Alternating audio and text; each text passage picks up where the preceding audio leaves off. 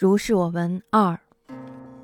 昌吉遣犯彭齐一女，年十七，与其妻皆病债，妻先没，女亦垂尽。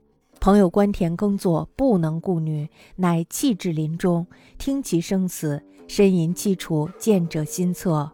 同前者杨希与彭曰：“君大残忍，是宁有事事，我愿余归治疗，死则我葬，生则为我妻。”彭曰。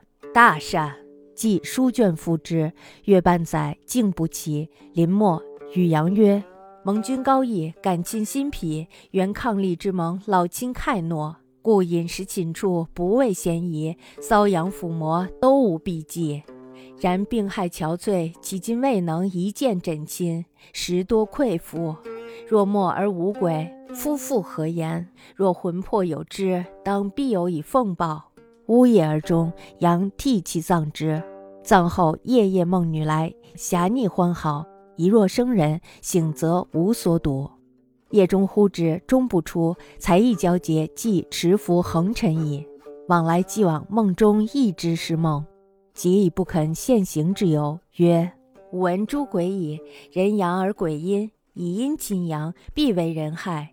为睡则敛阳而入阴，可以与鬼相见。神虽欲而行不节，乃无害也。此丁亥春事，至夏某春四年矣。余归之后，不知其究竟何如。夫卢冲今晚与古常闻，宋与瑶姬偶然一见，至于日日相敌，皆在梦中，则宰吉之所吸毒也。昌吉有一个流放的犯人叫彭吉，他有一个十七岁的女儿。女儿还有妻子呢，都得了痨病，妻子呢去世了，女儿呢也病得不行了。彭齐呢，彭齐呢自己耕种官田，照顾不了女儿，就把她扔在树林子里，任凭她自生自灭。彭女痛苦地呻吟着，凄惨悲凉，看到的人呢都心里感到难过。同时被流放的犯人杨希对彭齐说。你呀，太残忍了！世间哪有这样的事儿？我愿把他抬回去治病。如果死了，就由我埋葬；如果要是病治好了，我就娶她为妻。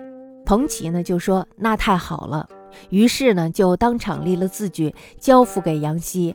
杨希呢将彭女接回家去半年，到底呢还是没有治好她的病。彭女呢临终前对杨希说：“承蒙郎君的高义恩厚，感激之情浸透心脾。”因为缔结了伉俪盟约，老父亲呢亲口答应我和你成为夫妻，所以呢半年以来饮食起居都没有避讳。可是呢我的病体憔悴，至今没有能做成一天的真夫妻，辜负你太多了，实在是惭愧呀。如果人死了没有鬼魂也就罢了，如果灵魂有知，我必定报答你。说完呢就呜咽着去世了。杨希呢也非常的伤心，流着眼泪埋葬了他。从此以后呢，他每夜都梦到彭女前来和他亲密合欢，就好像是活人一样。醒来以后呢，却什么都没有。他晚间呼唤彭女，彭女呢始终不肯出来。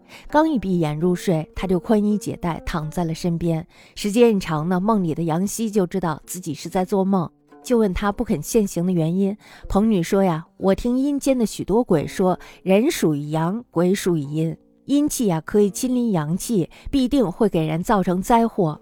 只有人入睡的时候，才会敛阳入阴，可以与鬼相见。